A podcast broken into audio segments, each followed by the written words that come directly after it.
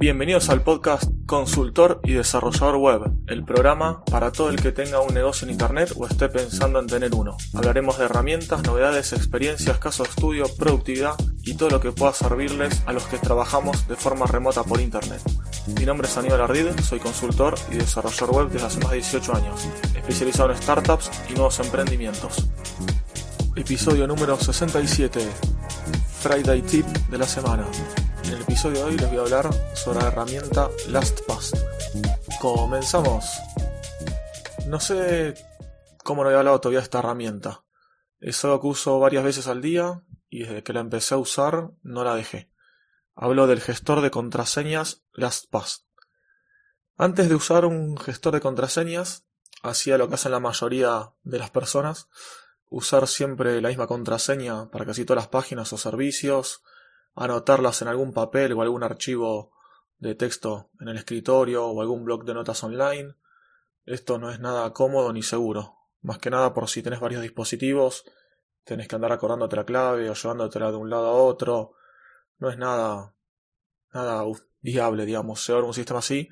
Más que nada cuando empezás a tener muchos clientes o muchos sistemas, servicios online, empezás a probar cosas y bueno, recordar todas las claves, porque encima quizás hay una página o, algún servicio que te pide una combinación rara y ahí bueno, ya cagaste, como se diría, ¿no? Entonces bueno, ahí fue cuando buscando diferentes opciones y soluciones, algo que me, que me brinde una mejor situación para esto, eh, conocí LastPass. En realidad había probado y conocido otras, diferentes alternativas, y me decanté por esta, por LastPass. ¿Por qué? Por lo mismo que hago con la mayoría de aplicaciones o servicios que, elijo y que uso. Porque es multiplataforma, tenía una versión gratuita para probar, y luego de unos meses o semanas probándolo, esta versión gratuita, en su momento me pasé a la versión paga. Era un pago anual muy barato, no me acuerdo si eran veintipico de dólares. Y bueno, ahí ya, perdón, esto lo usé varios años. Aquí lo que hice, bueno, fue usarla varios años de la manera paga, como les decía, y luego, eh, no me recuerdo si fue el año pasado, que avisaron que lanzaban nuevamente la versión gratuita, eh, con las opciones que tenía este, hasta ese momento la versión que yo tenía paga. Porque la diferencia que había en su momento cuando yo contraté era que la versión gratuita no sincronizaba entre los diferentes dispositivos. Entonces vos te lo guiabas, por ejemplo en el celular o en la computadora, eh, a través del navegador, por ejemplo, y no compartías las mismas contraseñas, que eso era obviamente lo que yo necesitaba. Entonces, bueno, ahí había, yo tenía la versión paga y luego esas opciones la puse en la versión gratuita, entonces, bueno, dejé de pagar la versión premium y me pasé a la cuenta free nuevamente. Las PAS eh, yo lo uso, como les decía, tanto en la computadora como en el teléfono. En la computadora lo uso mediante extensiones para el navegador, ya sea el Chrome o el Firefox o Safari también. Cuando tengo la Mac también lo tengo instalado la extensión Safari, dado que bueno, a veces que hago pruebas y demás y necesito loguearme en diferentes lugares, entonces ya tengo todas las contraseñas ahí. Y en el teléfono la tuve cuando tuve Android y la tengo ahora en el iPhone también la, aplicación instalada. ¿Esto cómo funciona? Bueno, vos te registras, eh, te registras esta aplicación con una contraseña obviamente y un correo electrónico y ahí en esa aplicación vos vas guardando, ya sea o ingresando a la web o mediante la extensión del navegador, por ejemplo, vos puedes ir guardando las contraseñas. Perdón, contraseñas y usuarios, ¿no? Además de notas que puedes guardar también a mano. Las contraseñas y los usuarios que puedes guardar de las páginas a las que ingresas o te registras, eh, por lo menos en el Chrome y en el Firefox, funciona de la siguiente manera. En el Safari no recuerdo porque no, normalmente no lo uso mucho. Pero por lo menos, bueno, en Firefox o Chrome, como les digo, luego de que vos te lo guías o te registras en algún sitio y, digamos, cambia la página, por así decirlo, te vas del formulario y pasas al dashboard o a la pantalla principal de la, de la página, te da la opción, mediante un, una alerta, una notificación muy chiquitita en la esquina superior derecha, que te dice si querés guardar este sitio. Eh, esto es cuando obviamente no es un sitio que ya tenés guardado. Si ya tenés guardado y justo cambiaste la contraseña, pasa lo mismo. Te dice si la querés actualizar.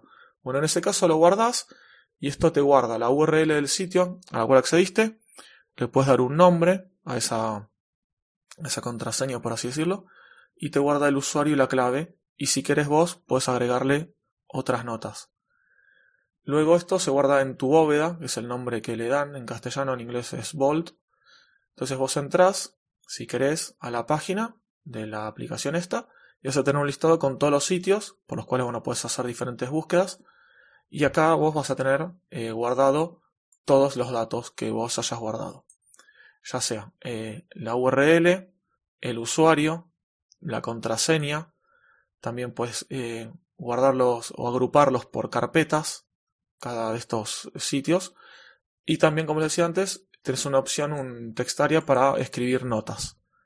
Además, algunas opciones interesantes que tiene es que vos podés eh, pedirle una de dos, eh, que reingreses la contraseña, puedes configurar unas opciones, ¿no? Para vos reingresar la contraseña por seguridad, también podés habilitar el auto inicio de sesión, entonces vos cuando entras a una página y te deslogueaste o nunca te guarda el, la sesión, digamos, y te pide que ingreses cada vez que ingresas a esta página, si vos lo querés, puedes habilitarle el auto inicio de sesión. Entonces te completa los campos y aparte hace un submit del formulario. Entonces vos cuando entres ya vas a estar logueado siempre. Y además también si querés puedes deshabilitarle el auto completado de campos. Si vos por seguridad crees que no sé, cuando entras a alguna página especial no te habilite el, el auto completado de los campos por si no sé si tienes a alguien mirando cerca o algún tema de seguridad propio, bueno, eh, habilitas esta opción y ahí vas a poder que no te los autocomplete. Estas son las opciones que tiene cada vez que guardas un sitio nuevo. Aparte de esto, puedes crear notas seguras. Por ejemplo, para guardar información, no sé, de bancos, de alguna aplicación que no sea una web. Bueno, de esta manera puedes guardarlo acá. Al crear una nota segura, te da la opción de el nombre que le querés dar, una carpeta si querés, un color con un, en realidad un iconito que tiene diferentes colores, por ejemplo, no sé, dice direcciones, cuentas de bancos, tarjeta de crédito, custom, base de datos, si os querés guardar claves de base de datos, por ejemplo, licencia a conducir, cuentas de correo electrónico, bueno, un montón de cosas que hay pasaportes, bueno, claves SSH, montonazo de cosas Ahí podés, bueno, guardarlas todas. También archivos adjuntos puedes guardar. De esta manera acá puedes tener de manera segura guardados estas contraseñas o datos. Por ejemplo, una tarjeta de crédito puedes guardarte el código de seguridad de tarjeta de crédito y demás.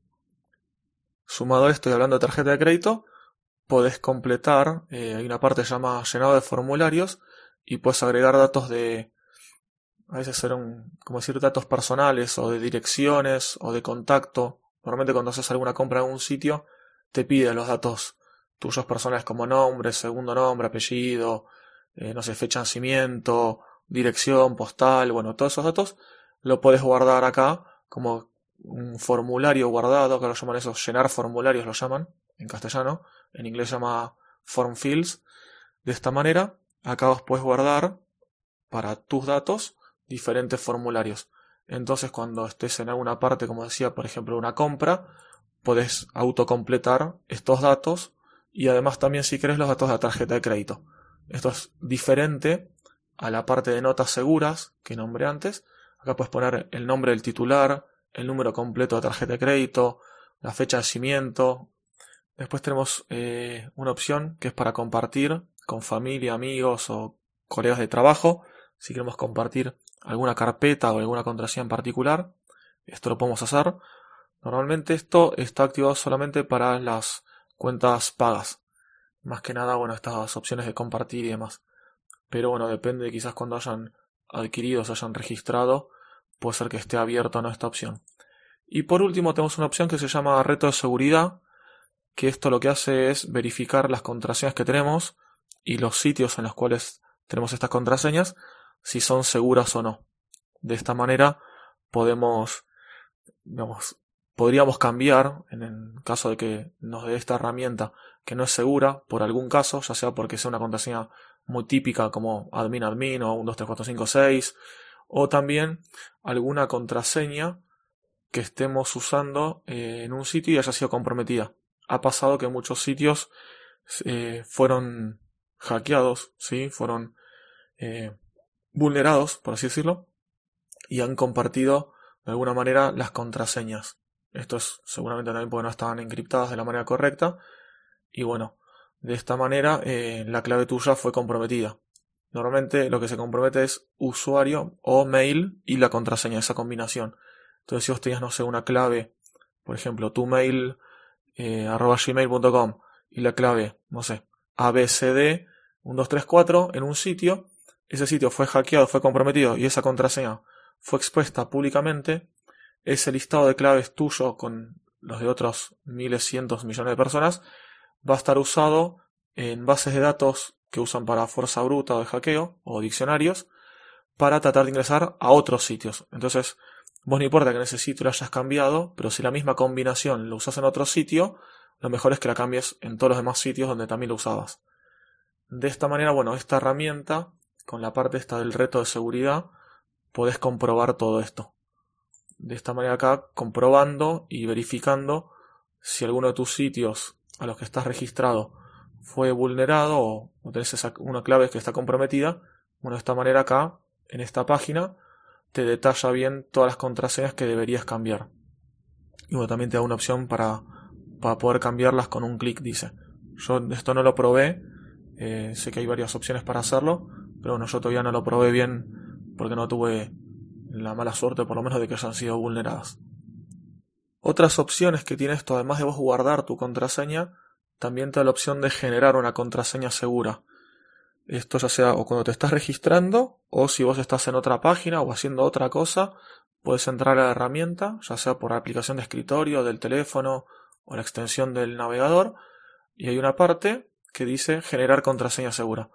Ahí directamente te muestra ya una contraseña generada, podés volver a generarla y también tienes unas opciones para eh, elegir de qué manera querés que se genere. Desde, puedes elegir desde la longitud, o sea, por ejemplo, 12 caracteres, 10, 16, lo que vos quieras. Eh, la, si querés permitir cualquier tipo de carácter, o sea, asteriscos, puntos, símbolos, todas cosas raras, eh, puedes hacer, elegir también, perdón, si querés mayúsculas, minúsculas, solas minúsculas, números, símbolos, la cantidad mínima de símbolos raros que querés usar, evitar caracteres ambiguos, dice, y también otra opción que es hacer la pronuncia. Decía, se me cortó de vuelta, eh, que lo puedes hacer pronunciable también la contraseña. Esto igualmente está en inglés, pero bueno, lo que hace es más o menos mezclar algunos caracteres, mayúsculas, minúsculas, símbolos, y trata de que eh, la contraseña sea una especie de una palabra, por así decirlo, eh, común. Sí, que puede ser, no sé. Yo puse ahora, cuando estoy probando, dice box y no sé qué, bueno, empieza a probar palabras, mayúsculas, minúsculas, y mete alguna letra o números ahí entre medio. Bueno, esa sería una de las opciones que tiene esta herramienta, las PAS, no es la única, hay varias más, hay de código libre, hay diferentes opciones, hay otras que son también pagas. Una de las más conocidas junto a las PAS es una que se llama One Password. One Password yo lo usé, la probé, pero no me convenció por algunas cositas. Una que eh, la versión gratuita es solamente por un tiempo limitado. tenés que pagar si o sí, digamos, para usarla.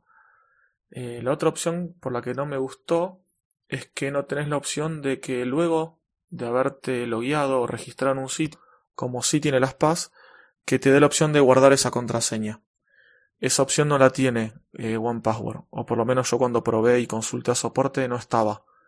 Entonces yo, por ejemplo, me estoy logueando a un sitio o registrando, un sitio yo ya tengo la contraseña, yo ya la sé, y, y lo completo y cambio el formulario, y ahí no me da la opción de guardar. Tengo que guardar la mano. Si no, de lo contrario, la otra opción que tiene es que vos tenés que guardarla antes de enviar el formulario y haciéndolo a mano. No te da la opción la herramienta. Vos completás el formulario, hay un botoncito One Password, haces clic ahí, pones guardar inicio sesión, entonces ahí te lo guarda antes de que los le des enviar. Si vos le diste enviar o loguearte o ingresar, lo que sea, o registrarte, ya está. Ya pasó eso y no te da la opción. Tenés que vos a mano ir a abrir la extensión o el programita y guardar la clave la clave, todos los datos que sean. Eso es lo que no me gustó, que sí tiene las PAS. En cuanto a, además opciones de la herramienta, es casi igual, no hay mucha diferencia. Las opciones que te brinda y demás. El tema es que mucha gente usa OnePassword porque en un principio estaba solo para Mac y en cuanto al diseño gráfico que tiene la herramienta, la visual eh, y diferentes opciones que tiene si lo usas como aplicación de escritorio en Mac, está muy buena. Pero bueno, hay cositas como dije que a mí no, no me gustan mucho.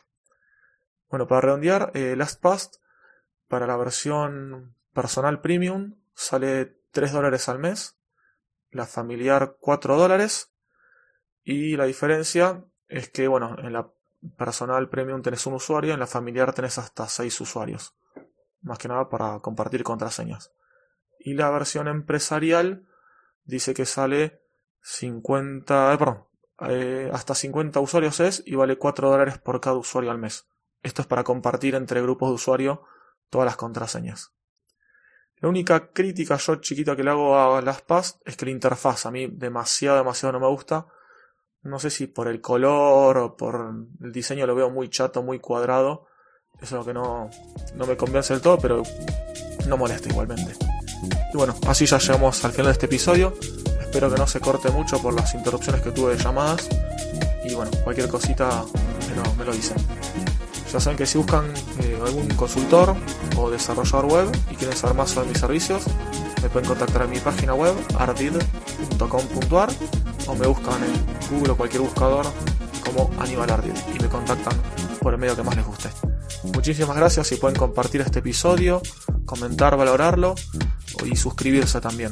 Cualquiera de estas opciones va sumando y me ayudando a que el podcast sea más conocido y así puedo hacer llegar más contenido y, motivarme más a hacer más y más contenido para todos ustedes. Los espero el próximo lunes con un nuevo episodio de novedades semanales.